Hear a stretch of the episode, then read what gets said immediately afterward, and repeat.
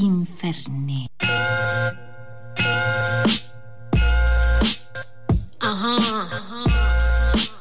Rebecca Lane. Wow. Ah.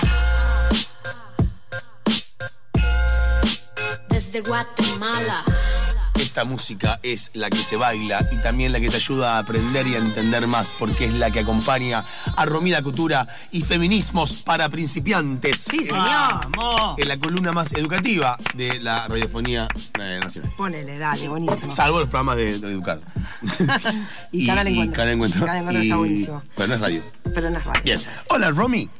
¿Cómo estás? Muy bien, ¿vos? Yo también, muy bien. Se y te les nota muy traigo- bien. Sí, estoy muy bien. Estás como radia, re, respampanante. Ay, porque es- se acerca el 27 de octubre y estoy Ay, qué lindo. Más brilla. esperanzada que nunca.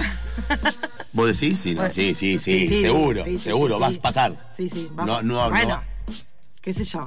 Sí. qué sé yo, te chicos, pido tan, loco. Bueno, amén de esto. Amén de esto. Eh, ¿qué te- eh, hoy- Hoy traje Sí. teoría queer para principiantes, Bien. que es bien compleje para hablar de eh, en sintonía, eh, que es algo que de algún modo venimos charlando en esta columna, pero hoy lo vamos a poner así un poquito más teórico.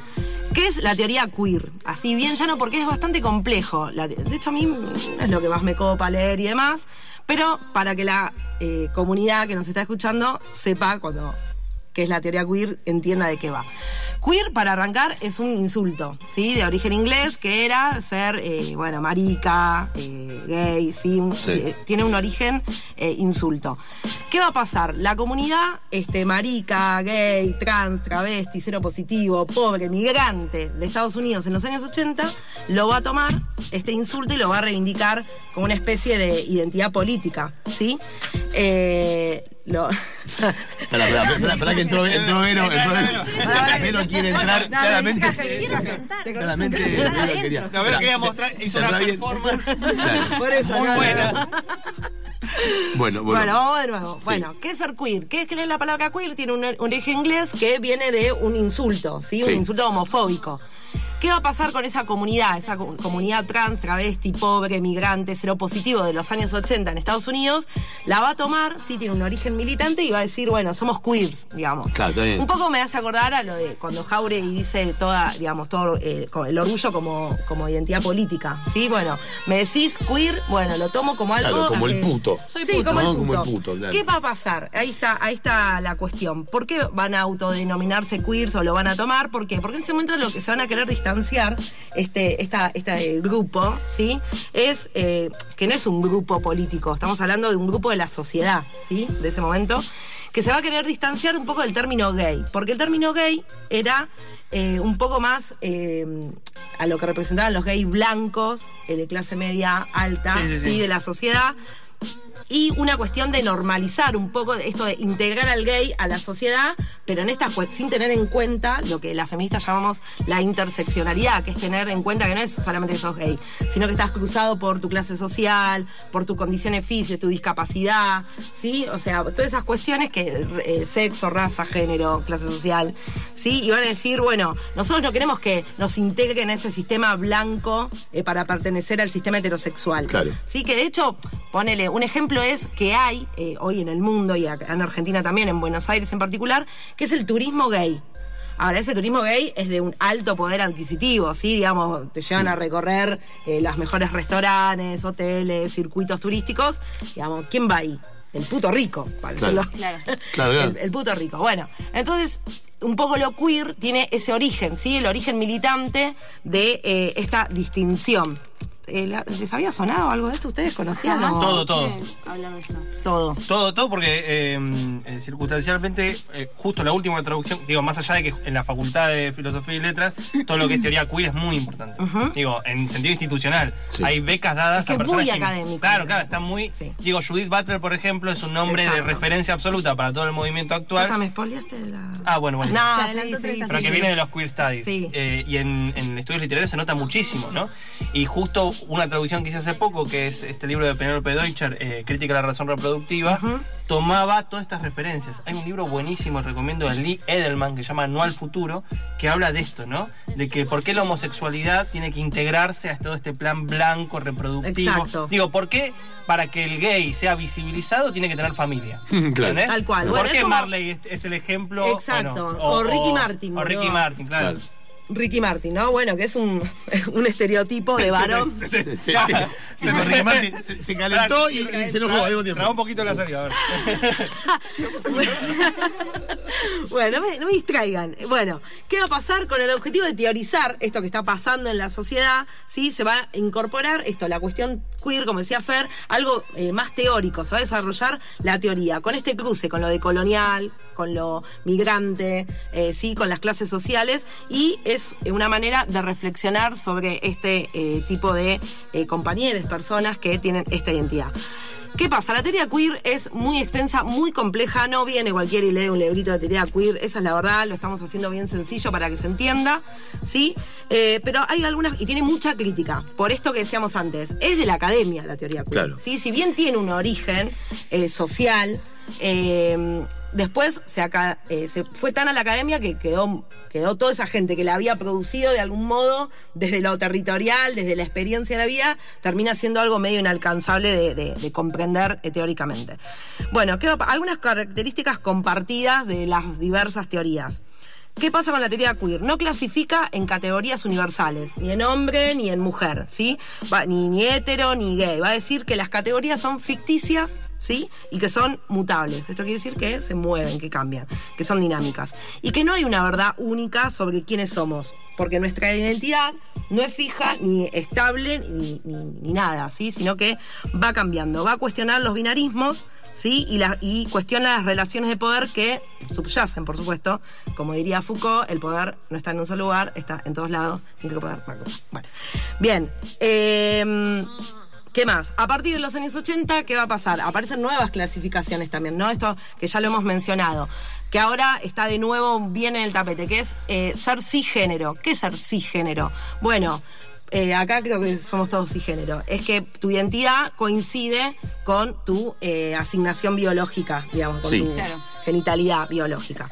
Después también el concepto de interseccionalidad, que a mí es de los que más me interesa, que es el sistema de, un sistema de opresión que no, actúa de manera independiente. Esto que mencionábamos antes, la clase, el sexo, la discapacidad, eh, ser migrante, no ser migrante, sí, que se va como es como acumulando. Como Vas agarrando fichas, cuán discriminado estás en la sociedad no. La heteronormatividad, lo mismo, también lo hemos mencionado bastante. Ese imaginario compartido de que todos somos heterosexuales hasta que se demuestra lo contrario. ¿Sí? Digamos, es muy raro que a vos te pregunten, eh, Luna, ¿tenés novia? O sea, te van a- la, la mayoría de la sociedad te va a preguntar si tenés novio. Sí. ¿Te pasó alguna vez? Vos sos muy joven. Sí, me preguntaron. Claro, y sobre todo por la rapada, como hay bueno. características. Claro, ah, bueno. sos torta, claro. Tal No. cual. Pero, O sea, a ver, acá en la mesa. pero no. Eh, Emi, ¿te preguntaron alguna vez tenés novio? No, nunca. ¿Vero? Nunca presupusi- presupusieron. Que tenías novia. Claro. Eh, perdón, novia. Sí, sí, novia. ¿Vos? No, eh, eh, sí, sí, tuve situaciones de, de que me quisieron levantar y. No, pero es otra cosa. pero- ¿Qué estamos digo, hablando? Pero porque soy, una persona que, que Irresistible. irresistible. Irresistible. Yo me sentí muy bien, dije, ah, mirá. Apa, apa. Eh, no, sabes que siempre, siempre me hicieron la misma pregunta al estilo de que si tenía novia, ¿no? Novia, Está bien. buena la pregunta que estás haciendo, sí. Es esto, la presunción de heterosexualidad es creer que esto que a todos nos gusta, si sos varón te gusta una mujer, si sos mujer te gusta eh, un... Ni hablar de que nunca te van a preguntar, o sea, no van a dar por hecho que por más que estés con un varón, si yo estuviera con un varón, yo soy mujer cis, heterosexual, si estoy con un varón van a presumir que es un varón biológicamente eh, varón y no, van a- no pueden Claro. presumir que puede ser un varón trans. Claro. Claro, ¿Sí? total. Eso ella es como chicos años luz. Bueno, Eh, ¿se entiende esto? Totalmente. Bueno, ¿qué pueden leer? El que está muy cebado y que quiere leer estas teorías, bueno, pueden leer eh, a los postestructuralistas, que a algunos no les gusta que lo llamen, pero Lacan, Foucault, sí, yo soy bastante fan de Foucault.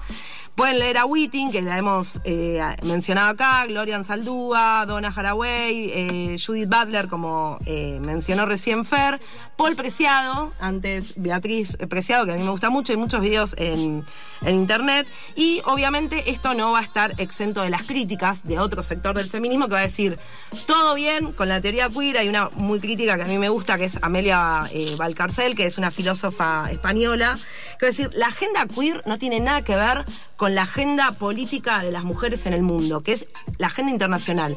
Hoy hay mujeres en el mundo que las matan por ser mujeres. Anda a Irán, ¿no?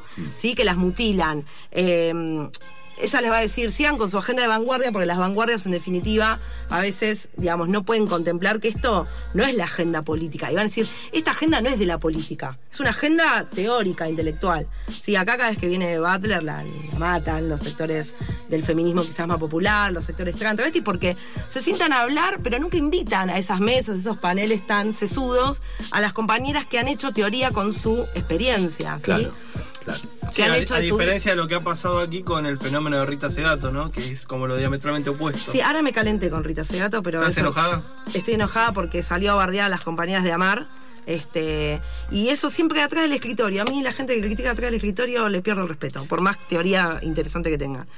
Eh, Pero sí han formado parte sí. de un panel, por ejemplo, que creo que es un poco lo que motivó también los últimos hechos, Rita Segato con Georgina Arellano, por ejemplo. Ahí sale, después salió a criticarla después salió de ese eso. panel. Pero digo, es un espacio, coincido en lo que dice Fer, en el que se pueden dar este tipo de cruces. En el caso de una charla de Judith Butler, seguramente no suceda ese tipo de entrecruces. No comparten quizás escenario. Bueno, eh, sumo Sí. un dato no menor, hay un libro muy lindo que reúne una, una especie de reunión entre eh, Ernesto Laclau, que argentino formado Sí. en Oxford, que es como el gran representante de la teoría psicoanalítica llevada a la filosofía política, Slavoj Žižek, el esloveno ese que parece Sí. siempre Sí, rascándose. Me agota un poco, está re falopeado. sí. Bueno, sí, y Judith Butler. Y eh, claro, las críticas que, que le hacían estaban muy centradas en problemas académicos y ahí ves también el cariz del pensamiento queer desde esa perspectiva, ¿no? Exacto. Porque le hacían críticas acerca de la construcción del sujeto y demás. No había en ninguno de los tres una agenda política efectiva.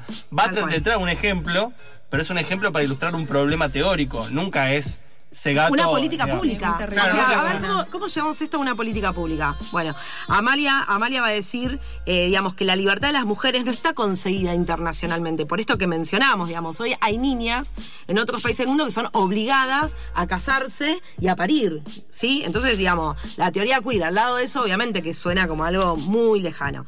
Ella va a decir, contexto general, ¿sí? Vamos con el contexto general, que las mujeres hoy en el mundo no tienen la libertad. Cierro con esto, a mí me interesa pensar, eh, o me, me hizo pensar Derrida que la democracia siempre está por venir y que a veces, der- eh, perdón, eh, Derrida, que la democracia está por venir y que eh, estas demandas quizás en un futuro estén eh, más consolidadas. Hoy, en este contexto, en este panorama, digamos, hay otras demandas eh, urgentes. Por ejemplo, la ley de identidad de género, está, que está buenísima y que es de avanzada y que somos, este, eso, eh, de vanguardia en este tipo de política, sigue siendo binaria, ¿sí? Digamos, vos cuando una persona va a cambiar su identidad, la opción que le da el registro civil es la de varón y de mujer, ¿sí? Claro. Aún así, una ley tan avanzada como la identidad de género sigue siendo binaria. Como la democracia está por venir y las demandas son inagotables, creo que estas cosas van a ser en generaciones que quizás ni conozca y que eh, seguramente van a cambiar muchos paradigmas. Por ahora sigue siendo parte de la teoría, que está bueno saberla, conocerla y eh, poder leer estos teóricos y teóricas eh, que, que hablan de, de estas posiciones. Eso es todo por hoy, gente. Pero clarísimo. ¿Qué más querés? ¿Qué más querés? ¿Qué más querés? Eh, acaba de pasar Romina Cutura y sus feminismos para principiantes a enseñarnos un poquito más a tratar de entender esta sociedad tantas veces tan complicada. In afara anatata.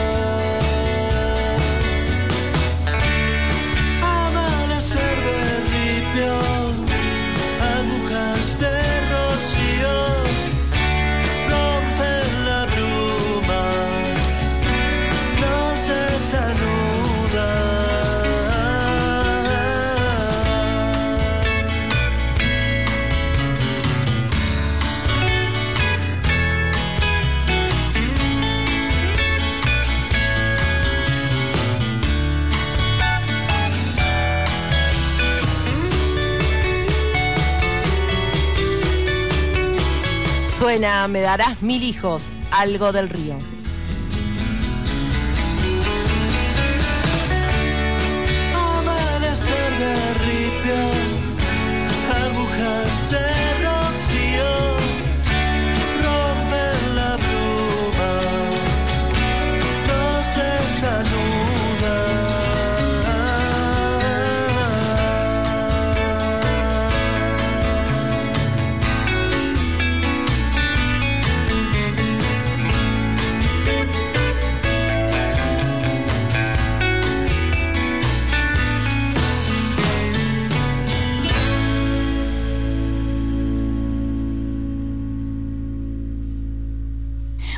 zijn Facebook, Infernet.